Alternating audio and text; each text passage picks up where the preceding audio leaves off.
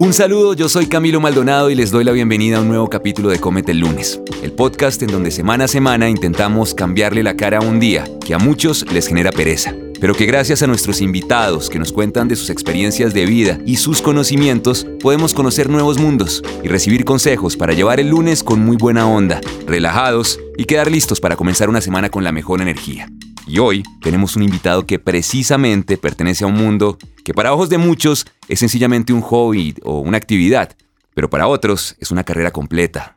Es un proyecto de vida y una comunidad que crece con mucha fuerza y genera empleos y muchos negocios.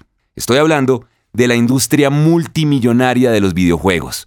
Sin duda, en las últimas décadas la evolución de estos ha sido gigante, eh, por decir poco. Pasamos de jugar con un joystick ping-pong en una consola 8 bits en nuestra casa a mundos y universos complejos con gráficas hiperrealistas que se juegan en línea desde cualquier lugar del mundo, juntando jugadores profesionales de todas las nacionalidades que dedican su vida a mejorar sus habilidades, y competiciones que no solo generan mucho dinero, sino que involucran millones de personas. Nuestro invitado hoy precisamente vive de este mundo. No solo es gamer, sino que trabaja realizando contenidos digitales sobre este tema. Es manager de equipo de competencias y además es e-caster algo que ya en un ratico nos contará de qué se trata. Su nombre es Carlos Rosentil, pero es más conocido como Roico. Carlos, bienvenido a Comete el Lunes. Hola Camilo, ¿cómo estás? ¿Todo muy bien? ¿Le gustan los lunes? Parece... Con sinceridad, lo puedo no, decir no, no, con parece sinceridad. mentira, pero sí, o sea, siento que, que los lunes es como un nuevo comienzo, ¿no? Después Eso- de una semana trajinado, lo que sea. Yo siempre veo como los lunes como, como esa oportunidad para hacer una mejor semana de lo que fue la anterior, ¿sabes? Es lo que siempre hablamos, que no se trata como de qué pereza volver a comenzar, sino qué delicia poder volver a comenzar, ¿no? Bueno, eso está muy bien. Vamos, vamos de a poco, ¿no? Porque pues digamos que aunque los videojuegos pueden llegar a ser em, conocidos por muchos, eh, ya el mundo profesional es un tema más complejo y que es un poco desconocido para, para todos. Em, ¿Cómo entra usted a este mundo? O sea, ¿cómo entra usted al mundo de los videojuegos? Comencemos por ahí. Bueno, yo, yo soy gamer apasionado de, desde la infancia, ¿no? Eh, primero te comento, o sea, para comentarte esto te tengo que comentar algo de mi vida y es que, bueno, eh, soy de la costa, eh, de Santa Marta más específicamente, y desde los ocho años eh, jugando en el computador. Ok, ¿cuál, cuál era el juego a los ocho años? O sea, ¿cuál fue ese juego que lo enganchó a los ocho años? A los ocho, a los ocho años el jueguito, el único juego que había, el, el jueguito este de un... de- no me acuerdo, se llama Skydiving algo, y era un chico como en una... como en unos esquís bajando... Sí, sí, sí, bajando por una montaña, entonces uno tenía que Que evitar que el, pasar por la por la mitad de los sí, y había que evitar que el, el- el- el hombre de las nieves te comiera. ¿sí? Sí, sí, en computador. En computador, correcto, sí. Yo empecé ahí, yo empecé ahí jugando, jugando, jugando hasta que le pedimos a, pues, a mi mamá la primera, la primera consola que fue la Play 1. Y La Play ahí, Sí, no, todo ¿Cuántos cambió. años tiene usted? Ahorita 27. O sea, sí, acá le Ya. tocó la Play 1. sí, claro, no. Con justa razón. Pero sí, entonces muy apasionado por los videojuegos desde chiquito. Gracias a los videojuegos yo, yo aprendí muchísimas cosas, incluso el inglés. Lo aprendí gracias a los videojuegos también, de manera empírica. Digamos que eso es algo bastante, que, bastante bonito que me dejó los videojuegos en ese momento, ¿no? Porque en ese entonces eh, la mayoría de títulos estaban en inglés. Entonces tocaba claro, buscar- claro, tocaba aprendérselos. Sí, Ujú. tocaba... No, No, es como ahora que están todos doblados, que tienen... Ajá. No, en esa época todo estaba así, estaban además, no, no Claro, sí, como salían créditos, de, de la publisher, llegaban acá. Entonces tocaba buscar precisamente y la mayoría de, de, de Waltrux o los tutoriales Ujú. venían, venían en inglés. Los- y en esa época los tutoriales eran libros. Sí. Porque no era como eran- ahora sí. que uno puede meterse a su canal de pronto a conocer, a conocer sobre un videojuego. No, en esa época eran unos Claro. libros que mejor tenía uno que leer. O sea, Sí, ese sí, cuento de el que le gustan los videojuegos no, le- no, no, no lees, era carreta. No, no, no, no, sí, que allá tocaba, tocaba la fuerza, ¿no? Pero bueno, entonces, eh, digamos que esta pasión siempre me siguió desde el colegio hasta que llegué a la universidad, que ya ahí fue, digamos, como el declive o de cuando, cuando mi, mi vida empieza a cambiar un poco. De todas las cosas que mencionaste, yo principalmente soy narrador de esports. Eh, empecé en un proyecto con la universidad, yo estudié en la Universidad del Magdalena, que se llamaba Santa Marta GG. Nosotros realizábamos torneos de League of Legends dentro de la universidad hasta que en un semestre nosotros logramos eh, hacer que la universidad eh, oficializara por un semestre por lo menos, eh, League of Legends como un deporte institucional. Wow. Y a los jugadores que ganaban un torneo que hacíamos entre facultades, le daban un 70% de la beca, ¿no? Hablemos, hay- hay- hagamos un paréntesis y expliquémosle un poquitico a la gente qué es eso de League of Legends, ¿no? Porque muchos, muchos nos hablan de videojuegos y de pronto pensamos en un Mario, ¿no? O Sí. en un Mario Kart o en un juego de carros, pero estos juegos como League of Legends y de competencia son juegos que son mucho más complejos Sí. y que tienen, requieren unas habilidades y unas destrezas. Bueno, hablemos qué es League of Legends para que un poquito la gente... No, League of Legends es un MOBA, es un, es un juego que, que es prácticamente una arena de batallas, ¿no? Entonces tienes, tienes tu lado con tu equipo y tienes el lado enemigo. Entonces digamos que para poder ganar Es el como de juego... conquistar de pronto... el- No tanto conquistar, sino más bien eh, destruir la base enemiga. Ok, ok. Para a poder- destruirla. Sí, cuando destruyes, o sea, obviamente para poder destruir la base enemiga tiene que pasar por un proceso complejo que es, obviamente, es el enfrentarte a tu enemigo, es el llevarte objetivos que de pronto te pueden dar antiventajas para que ese camino a destruir la base enemiga sea más fácil. Entonces, básicamente eso es League of Legends. Requiere muchísima comunicación, obviamente con tu equipo. eh, se hacen competencias de League of Legends. Nosotros hicimos competencias de League of. Legends precisamente porque vimos que los deportes electrónicos se estaban comiendo el mundo. Y qué bonito, digamos, que de pronto yo tuve la oportunidad de poder eh, traducirlo en mi universidad. entonces usted hace un campeonato de League of Legends Ujú. en su universidad con la gente. Hacemos un campeonato de League of Legends. Bueno, logramos eso afortunadamente. Y el tema de la gente nos pedía las transmisiones en directo de los partidos, ¿no? Ok. Claro, o sea, tú imagínate un torneo de League of Legends, la gente revivida por eso. Nosotros teníamos en la universidad más de 200, 300 personas que Ok. participaban en los torneos y que de pronto se quedaron esperando un evento, eh, un viewing party, que es prácticamente colocar la pantalla y reproducir vivo, la pero se partida ven- en vivo. se ven sí, en vivo, correcto, ajá. sí. Se quedaron esperando eso, infortunadamente no hubo tanto apoyo en la universidad, pero bueno. eh, Bueno, pero para que se lograra por lo menos un semestre, sí. Sí, sí, entonces, eh, entonces claro, nos pedían las transmisiones en directo de los, de los partidos y, y yo las, yo con mi computador, así, bueno, mi computador que no era mío, era mi papá, Ujú. eh, en el computador transmitíamos la partida a YouTube. Y usted las narraba, o sea, no, eso... no, no, no. Ok. Eh, eh, al principio la, la lanzábamos sin voz y la gente nos pidió, como Digo, que, oigan. es que hace falta, como que, no sé, es la partida vacía. Y ahí es cuando uno se da, se da cuenta de la importancia que no que, que es la labor de, de un caster, ¿no? De un narrador de esports. Y ahí, y ahí vamos, vamos con eso. O sea, narrador de esports es parecido a lo que cuando uno le dice narrador, uno, el imaginario de creo que de muchas personas y su, digamos que, que su experiencia más cercana es el narrador de un equipo, Sí. de un partido de fútbol, ¿no? Sí, Entonces sí. uno se imagina a William Vinascoche allá, Correcto. lleva la pelota. Bueno, no sé, es algo parecido a, es algo parecido. Ustedes narran lo que está ocurriendo en este momento, los equipos, cuando hay alguna batalla, cuando... Claro, es, es, es- es lo que toca. De hecho, de hecho, cuando me preguntan, ¿a qué se dedica? No, yo soy narrador de esports. ¿Cómo es eso? Narrador de videojuegos. Sí. ¿Cómo es eso? No, pues imagínese un, jugo- un narrador de fútbol, pero pues en videojuegos. Ok, ok. es lo mismo. Pero, pero sí, ahí, ahí nos dimos cuenta de que hacía falta eso, ¿no? Entonces, como yo era el que llevaba la transmisión, a mí me quedaba como un poquito más fácil eh, de pronto comprarme un micrófono Claro. y, y empezar a hablar. Empezar a, a- a narrarlos. Entonces, eh, recuerdo que, que lo que lo, lo que primero que hice fue ir al, al centro comercial más, más cercano, comprar unas diademas de alucas y, Ujú. Y empezar a darle. Y conectarla y, y empezar. y empezar a transmitir. y Empezar todo ese conocimiento de, de, de ahorita, por ejemplo, en pandemia, mucha gente que no tenía o que no conocía a ustedes que ya se dedican a eso, pero pongo el caso siempre el ejemplo de mi, de mi esposa que trabaja en un colegio y, y le tocó empezar como a cambiar un poquitico sus maneras de clases a veces que tenía de arte. Entonces, ¿cómo, ¿cómo lleva usted ese conocimiento de cómo hacer esos streams? Porque eso, no, eso tiene su, su ciencia. Eso Su no es como que sí. voy a poner acá recorte y ya lo va a mandar. No, eso tiene una ciencia de mandarlo para que quede bien. ¿Cómo llega usted a ese conocimiento? Eh, empíricamente, eh, yo creo que después de tantas horas de hacerlo y hacerlo y hacerlo y hacerlo, uno, a uno se, le, a uno se les ingenia, ¿no? Como para poder hacer el, el trabajo más fácil para uno.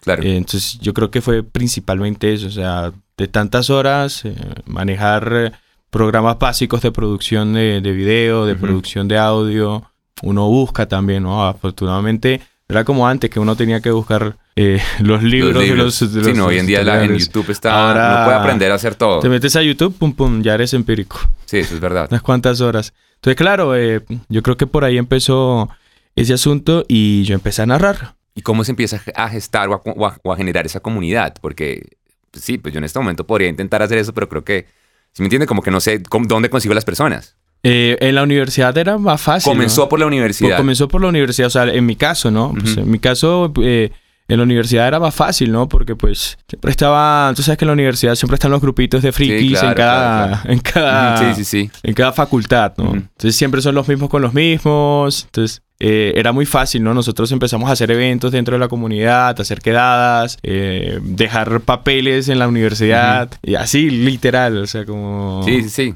sí. Como una mezcla de digital y análogo. Sí, sí, sí. Y es que tocaba. Entonces empezó a llegar la gente y, el, proyecto empezó a crecer. Pero, pero la primera narración que hice fue precisamente para ese proyecto. ¿Y en qué momento se da cuenta usted que eso, que eso es un negocio? O sea, que, que, que eso aparte de ser una, una, mm, pues algo que le gusta hacer, que usted disfruta, porque le gusta la competencia, porque le gusta narrarlos, de repente en algún momento usted le dice, oiga, sí. esto lo puedo convertir en un negocio, me puede dar ingresos y puedo vivir de esta vaina, porque yo creo que es el sueño de mucha gente, ¿no? Como vivir de los juegos. Claro. Entonces, eh, ¿en qué momento pasa eso? Bueno, cuando nosotros dejamos el proyecto este de la universidad, precisamente porque no, no hubo tanto apoyo en la universidad, y aparte de que cada uno se graduó, yo estudié cine audiovisuales. Okay. Entonces, eh, yo lo que hice fue, como ya tenía, digamos, esta experiencia universitaria, se había creado una empresa acá en Bogotá que se llamaba La Grieta, eh, que fue la primera empresa que empezó como a formalizar un poco más el tema de los deportes electrónicos acá en Colombia, creando circuitos regionales de, regionales, perdón, de League of Legends. Entonces, me vine para acá, para Bogotá, empecé a trabajar con La Grieta y los eventos que se hacían era una locura. Y ahí es cuando uno dice, uff, cuidado, eh, porque hay marcas de por medio. O sea, no es solo como... Claro, a diferencia de la universidad, que era un proyecto universitario, que uno no podía, digamos, como vendérselo a una marca así con facilidad, aparte de que en ese momento como los deportes electrónicos apenas se estaban desarrollando, no era tan fácil. Eh, ahora es un poquito más sencillo. Pero en ese entonces la Grieta hizo cosas increíbles. En 2017 tuvimos el stand de esports de, de gaming más grande que se hizo en Sofa fue gigante. Hubo competencias de muchísimos, de muchísimos videojuegos de Paladins, de Smite, hubo competencias de League of Legends, de Overwatch. Y eso era una arena llena con dos pantallas increíbles, con su stand para los jugadores, con sus computadores. Y participaron marcas como Logitech, Corsair, MSI, un montón de marcas. Entonces, claro, ahí es cuando uno dices que realmente acá, acá hay bastante plata. Claro, claro, claro, porque después es un negocio multimillonario por todo. De hecho, si no estoy mal, los, mayores ingresos en generación de contenido son los canales que tienen videojuegos, por encima de los que ponen música, por encima los, videojuegos, siguen siendo como el, el top, En, el top en, generación de contenidos y de y después de tener utilidades frente al tema. Claro. ¿Cómo son estas competencias para que la gente se, se, se imagine un poquitico cómo funcionan? O sea, llega, yo tengo mi equipo Em, de amigos con los que juego, de compañeros, que yo creo que ni siquiera podrían ser además como colegas, ¿no? Porque ya es un tema además de dinero y de profesionalidad. Eh, entonces son dos equipos y uno contra el otro y todo el mundo está viendo y la gente está... ¿Cómo, cómo, cómo es eso? ¿Cómo, ¿Cómo se vive una competencia? ¿Quieres que te lo cuente desde el punto de vista de un jugador o desde el punto de vista de una empresa? No, desde el punto de vista jugador, porque la empresa sabemos que, que, requiere plata, que tiene una infraestructura y más, pero ¿cómo es el ¿Cómo es esa pasión por los jugadores, que sienten los jugadores cuando están ahí? A ver, te comento una historia, una historia de, un amigo, ¿no? Salió un juego recientemente, Pokémon Unite, y, regularmente los juegos para que están enfocados al competitivo tienen un ranking. Es un ranking global, ¿no? Con tu puntuación y todo lo demás. Entonces tienes el ranking del servidor tuyo, el ranking del servidor global y el ranking del servidor de Latinoamérica, por ejemplo. Ranking es como si yo con los puntajes. La clasificación. ¿Cómo estoy yo clasificado? o sea, yo soy el número 100 de Colombia y el número 5000 en el mundo, un ejemplo. Pues, correcto, correcto. es exactamente eso. Entonces sale este juego y mi amigo empieza a jugar, empieza a jugar, empieza a jugar, se hace bueno, eh, empieza a clasificar en el ranking y, el username de él se lo pone con una arroba para que la gente sepa quién es él. Y lo busque en redes sociales, ¿no? Y así se vende. Una empresa lo busca y, le dice, bueno, sabemos que eres el top 1 de Colombia. Eh, ¿Te gustaría formar un equipo? Entonces, claro, como cuando ya te clasificas muy alto, las colas de emparejamiento, que es prácticamente con quién te pone el juego a jugar, te tiene que colocar a, jugar con gente de más o menos tu mismo nivel, ¿no? Claro, para que no, sea, desbalanceado. Entonces, eh, él jugando de manera individual se hace amigos de, otras personas. Eh, y empiezan a crear grupitos, entonces claro, él como ya tenía su grupito de amigos con lo que jugaba siempre, le dijo a la organización, bueno, tengo mi grupo de amigos, entonces pues los grupos de amigos por lo general son del mismo país o a veces son de donde pues, sea. Es que globalización pura y tiene amigos en todo lado. sí, sí, sí. Uno con los videojuegos se hace amigo de personas de todo el mundo, ¿no? A ver, si tienes la ventaja de, de, jugar con tu amigo de toda la vida, está bien, o sea, no pasa nada. Pero no, o sea, regularmente los equipos se arman es con base al, a la destreza individual. Y si tienes la suerte de que tu mejor amigo es bueno también, pues ya es un plus, ¿no? Porque es, hay, hay otro tema de, de lo que se habla mucho y que es muy famoso también en esports, que es la sinergia, la sinergia que tienen los colegas. claro. Pero eso pasa también en la música, pasa con en cualquiera. Eso es un arte. Finalmente uno está bailando, como dicen, ¿no? Entre y esa sinergia se tiene, se ven. Claro que sí. Todo lo que uno hace en equipo. Bueno, y entonces él, él, él finalmente tiene su, su, grupo. Se me estaba contando la historia. Tiene, logra concretar su equipo y le dice a la empresa. Claro, y, y así se hace profesional. Y después empezó a competir. Empezó a competir. ¿Cuáles son las destrezas que se necesitan? Usted hablaba de destrezas y habilidades que se necesitan para, para uno volverse un jugador profesional. O sea, porque me imagino que tiene que ver algo, tiene que tener estrategia. No es solamente mi destreza motriz, sino que tiene que tener una destreza también mental ¿Cuáles son esas destrezas que, que, que se ven aplicadas? tú, lo acabas de decir, ¿no? Como la destreza motriz. Eh, también digo que, que, tiene que haber algo de talento, un talento natural, ¿no? Como, como el que nunca eh, recibió clases de música o de técnica vocal y canta una cosa absurda, ¿sabes? Yo creo que también hay un poquito de eso en, en los jugadores profesionales, porque es que mm, conozco el caso de un, de un chico que, bueno, de Coes, que es eh, jugador para el equipo del que soy manager, que actualmente es jugador profesional de, Free Fire para el equipo en el que trabajo, pero yo a él lo conocí en, otro juego y también era profesional ahí. Ok, o sea, tiene destreza para... sí, sí, claro. Y son juegos completamente distintos. Uno era Clash Royale y otro Free Fire. Entonces pasas de un MOBA a un, a un Battle Royale, ¿sabes? Entonces son digamos, dinámicas distintas. Entonces te das cuenta que hay como un poquito de talento innato para ese tipo de cosas. Se necesita mucha destreza, eh, motricidad fina, necesitas mucha concentración, mucha madurez mental también, ¿no? Para poder soportar de pronto momentos de presión. Que se generan muchísimos momentos de presión. Eh, hay, hay, hay, un caso de una, de una jugadora de Chile eh, de un juego que se llama Wild Rift, que es el, League of Legends, pero en mobile, que, que infortunadamente, digamos, eh, estuvieron a punto de poder ganar una final y entró en pánico. Claro. Y, y perdieron Tiene que aprender a manejar, claro, es una fortaleza, pues como cualquier competencia, ¿no? Una, una, fortaleza mental. Es, es, es, una cosa que necesitan los jugadores, los jugadores profesionales, necesitan, eh, obviamente, las cualidades de un jugador profesional de cualquier deporte. Eh, seriedad, necesitas puntualidad, ¿sabes? Poder llegar a afrontar todo este tipo de situaciones. Viste que mm, la mayoría de jugadores profesionales son muy niños, ¿no? Son chicos de 17, 18, 19, 20 años. Entonces de pronto hay, un trabajo que nosotros hacemos con dentro del equipo que pues obviamente tener una psicóloga para que pueda para que pueda digamos manejar este tipo de situaciones porque a veces se alteran no les dice a otro jugador o les tira a otro jugador, entonces se desesperan y es como que, ¿sabes qué? Eso no forma parte de ser un profesional. Hablemos un poco de eso. O sea, usted nos está contando que es manager de un equipo, ¿no? ¿Cómo se crea un equipo profesional? ¿Cómo primero estos jugadores llegan a ser profesionales, ¿no? Estos, estos competidores llegan a ser profesionales. ¿Cómo se llega a esa profesionalidad? ¿Qué dictamina que soy profesional y no o no? Y segundo, ¿cómo formo mi equipo? Y creo que hay alguna parte que a mí me, me, me genera mucha curiosidad y es ¿de dónde sale el presupuesto? Porque es que eso, eso, es, eso es billetes, o sea, mantener un equipo, porque me, me, imagino que eso es, pues tiene, requiere una no solamente equipos técnicos, sino también hay que mm, entrenar, hay que viajar, hay que... ¿Cómo, cómo funciona ese, ese, equipo? ¿Y cómo escoge usted además a los profesionales que van a... Vale, esto, bueno, yo te explico así em, brevemente. Pues el camino de un jugador profesional ya te lo expliqué, o sea, es como que tienes que ir escalando y pues obviamente tienes que destacar. Te lo da el ranking. Sí, tienes que destacarte. Eh, otra forma, digamos, como para poder demostrar que tú eres muy bueno es participar en torneos de comunidad, no necesitas hacer torneos grandes. Cuando un juego es muy famoso, sí o sí van a haber torneos de comunidad. O sea, los hacía yo con League of Legends y obviamente en Free Fire, que es el videojuego más jugado ahorita de mobile en Latinoamérica, pues... Mobile para que la gente, para que quede claro, de pronto es en, dispositivos móviles. Dispositivos móviles.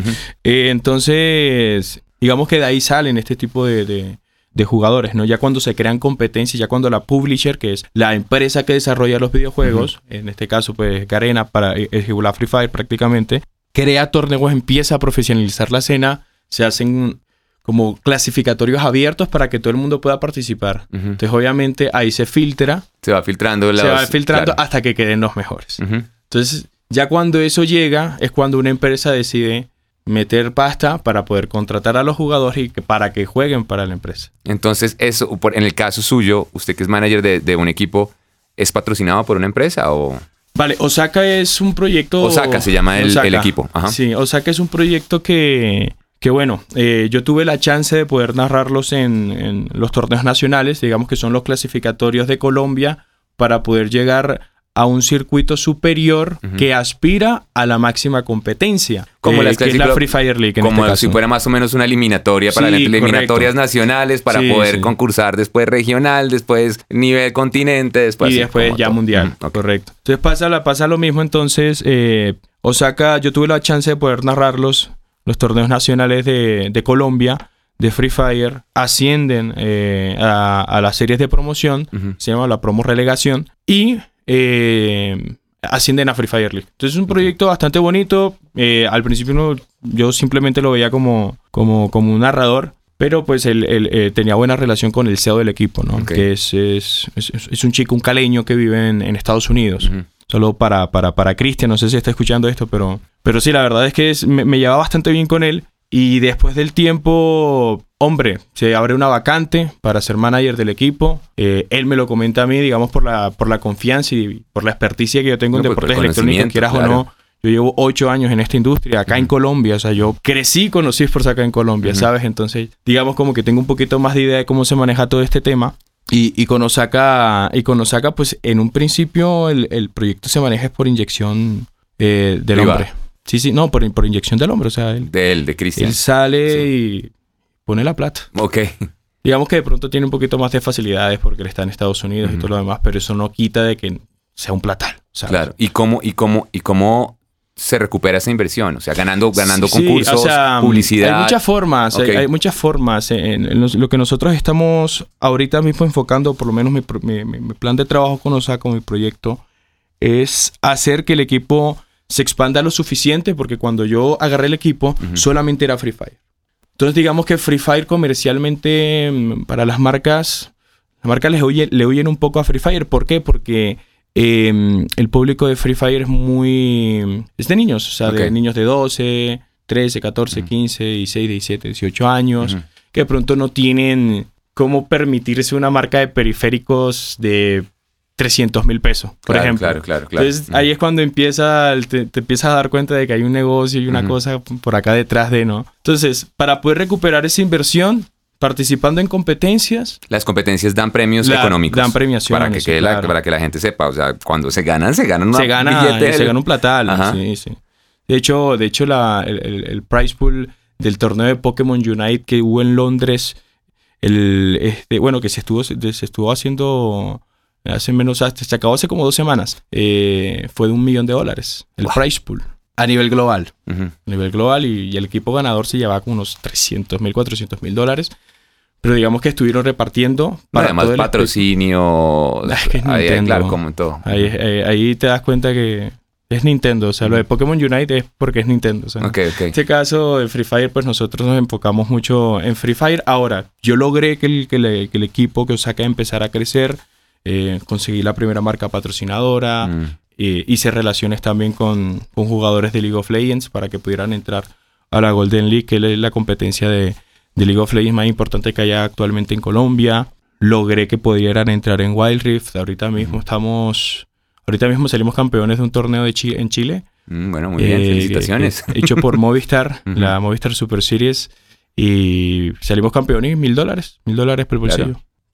¿Y entrenan? ¿Uno entrena? O sea, ¿Uno entrena todos los días? Eso, eso tiene la disciplina como Sí, a los jugadores les toca entrenar. todos los días están Todos entrenando, días. con, ah, que Claro, si quieres, estrategias. mantenerte, si quieres mantenerte en el nivel más alto, tienes que estar entrenando. Es como un jugador de fútbol. Claro. Si un jugador de fútbol deja de entrenar, no va para ningún lado. O sea, su carrera puede ir en declive en cualquier Claro. momento. Puedes tener el talento innato, pero si no estás entrenando constantemente, se te puede acabar la carrera. Y esto es, digamos que entiendo mucho a los chicos, ¿no? Porque son muy apasionados por esto. Porque ellos, cuando entran al competitivo, al competitivo profesional, ellos se apasionan tanto porque ellos no quieren que su que ese momento que están viviendo se acabe, ¿sabes? Es como que como ya están en lo más alto, bajar de acá es como perderlo todo y he conocido muchos casos de jugadores profesionales que, que de pronto entran en depresión porque le fue mal en la competencia.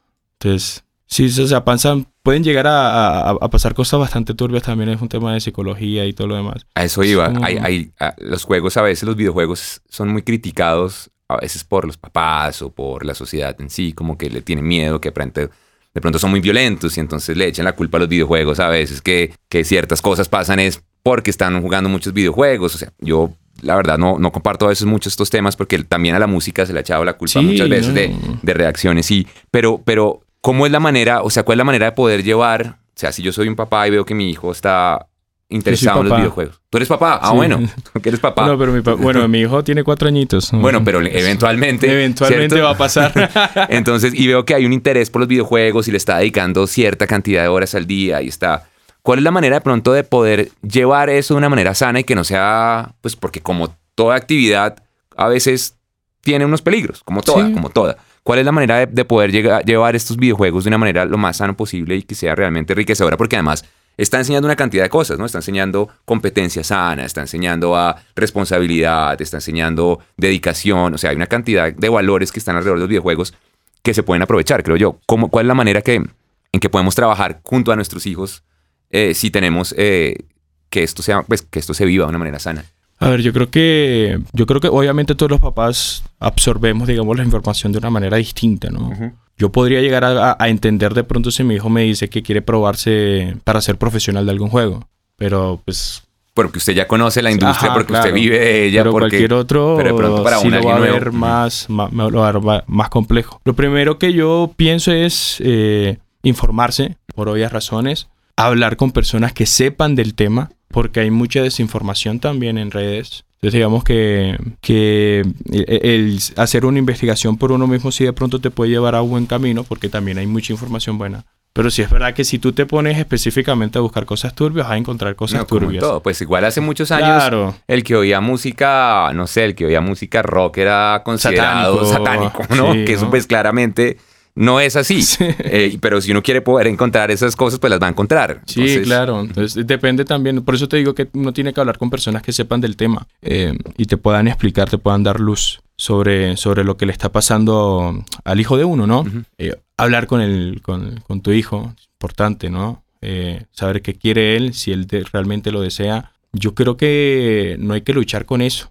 Porque es una pasión, es algo bonito. O sea, los videojuegos te enseñan muchas cosas. Yo aprendí inglés por los videojuegos, por ejemplo. Entonces, es lo que tú mencionabas ahorita, o sea, el tema de responsabilidad, de, estar cumpliendo con horarios y todo lo demás. Yo creo que después de que se establezcan horarios, o sea, se establezcan eh, acuerdos entre el papá y el niño, o, eh, la niña, ¿no? Eh, yo creo que de por ahí en más se va a ver todo bien. Por, por ejemplo, y en mi caso, mis papás cuando yo les dije que quería ser narrador de deportes electrónicos, pues olvídate. O sea, te pagué una carrera de cine y audiovisuales. Eh, claro, claro, claro. No, no, no. Pero ya cuando empezaron a ver dinero, ya es como que, ah, bueno, sí mm. te está dando, vale, sigue, echa para adelante. Te dejamos solo y mira dónde estoy. Claro, claro.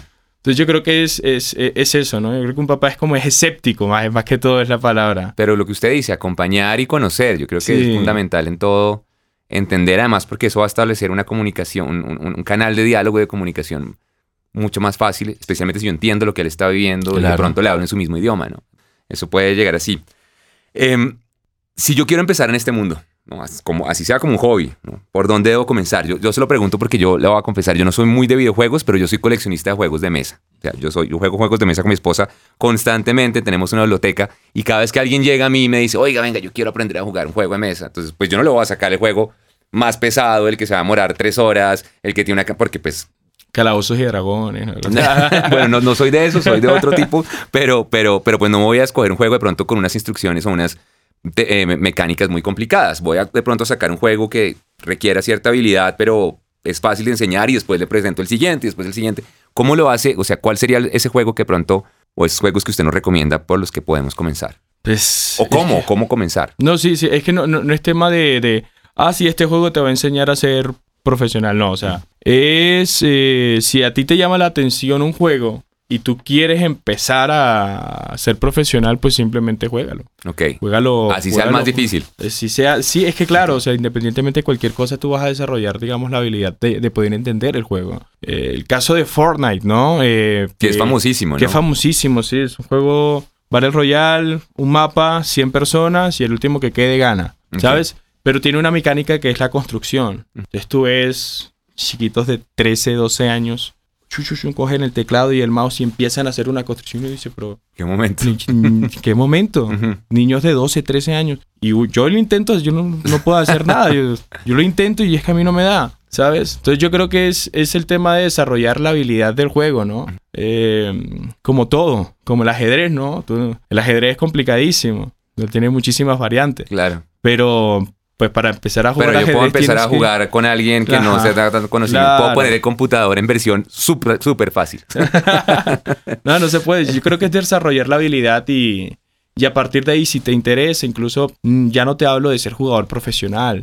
Te hablo de otras cosas que brinda también de pronto la industria de los videojuegos, como ser creador de contenido, como ser streamer, como ser narrador de, de deportes electrónicos. Eh, como ser incluso hasta staff deportivo, porque eso es otra cosa que no hablamos, pero los jugadores tienen su staff deportivo, tienen su coach, tienen su analista, tienen a la psicóloga o al psicólogo. Que le están ayudando siempre también en temas de estrategia. De... Entonces digamos que hay muchas variantes, es una industria. Es una, industria completa. Sí. Bueno, ya para finalizar, ¿dónde los oyentes, dónde lo pueden encontrar? ¿Dónde pueden encontrar. Ya se nos está acabando el tiempo, pero, pero sé que usted genera muchos contenidos también y genera contenido sobre los juegos. ¿Dónde lo pueden encontrar? ¿Qué se van a encontrar las personas cuando lleguen a sus, canal, a sus canales? Eh, nada, me pueden encontrar en todas las redes sociales. Aparezco como arroba R de Roiku. R de Roiku. Eh, soy más activo en Twitter. Ok. Sí. Ahí hacemos. Ahí, ahí sí hablo bastante de, videojuegos, ¿no? en, en, Instagram sí subo como foticos más lifestyle, de las colaboraciones que estoy haciendo. Ahorita estoy trabajando con Motorola, por ejemplo. Y sí, ahí, ahí pueden encontrar de todo. Hecho, Yo vi que en YouTube también daba como algunos consejos para algunos juegos. Y que, por ejemplo, eh, cómo eh, Sí, no, yo más que todo doy como, como, como tips para narrar. Ah, ok, ok, ok. Sí, para narrar, sí. Un poquito porque yo me, he educado un poco, ¿no? A raíz de que empecé a trabajar de esto, a vivir de esto. Entonces, me he educado un poco, entonces digamos que puedo transmitir estos, estos consejos. Y hoy precisamente, hoy lunes 29 es el Día del Gamer. Entonces... Ah, sí, bueno, felicitaciones a todos los gamers. en cualquier momento que estén oyendo eso, felicitaciones. Sí. entonces digamos que, que, que, está mm, bastante interesante, ¿no? Eh, eh, tenemos una dinámica eh, bastante, bastante bonita para el, para el 29, para, para hoy. Y sí, eso es lo que pueden encontrar en redes sociales. Bueno, pues Carlos, de verdad, muchas, muchas gracias por abrirnos como un poquitico las puertas a este mundo tan interesante y, tan, tan lucrativo, ¿no? Además, al mismo tiempo y tan, yo creo que también desconocido para muchos. Eh, lo que usted dice, es importante empezar a conocer, especialmente aquellos que quieren ser papás o van a ser papás, conocer estos mundos para, para poder entender también a sus hijos y ver que esto es una industria y que esto funciona y que esto es algo gigante y que hace, hace parte ya de la, de la realidad. De la realidad en la que vivimos. Entonces, pues nada, muchas, muchas gracias por, por contarnos su historia de vida y, y, yo le pediría ya para cerrar un, como un mensajito para, para esas personas que quieren hacer como usted de su vida un juego, ¿no? como de, de, hacer lo que, lo que los apasiona. Que puedes, puedo sonar como un libro rayado. No, no importa. No, pero, no. pero, pero es lo típico, ¿no? Em, y aplica para todos los, los, campos de la vida, pero es la constancia. Tiene que mantenerse constante eh, si te apasiona algo, apodérate de ello, siga haciéndolo hasta que llegue un punto en donde ese, esa pasión, ese, ese, ese hobby se convierte en tu trabajo. yo creo que es lo que yo logré. Y yo he dejado de lado muchísimas cosas. Yo porque no, te conté, obviamente, todas las cosas que me, ha tocado, me ha tocado vivir. Pero, pero es de hacer muchos sacrificios. Hay que hacer muchos sacrificios. A mí me costó muchísimo. Muchas lágrimas, sobre todo. Me ha costado. Pero acá acá andamos, acá andamos y aquí seguiremos. Felicitaciones, Carlos, de verdad. Y a ustedes, todos los que nos están oyendo en este momento, eh, les agradecemos infinitamente buscarnos en su plataforma digital favorita y conectarse con nosotros. Acuérdense que este podcast no sería posible sin el apoyo y el patrocinio de Atumban Camps, que son quienes permiten que podamos compartir con toda esta gente increíble semana a semana. Nos oímos la próxima en un nuevo capítulo de Cómete el lunes. Un abrazo y hasta pronto.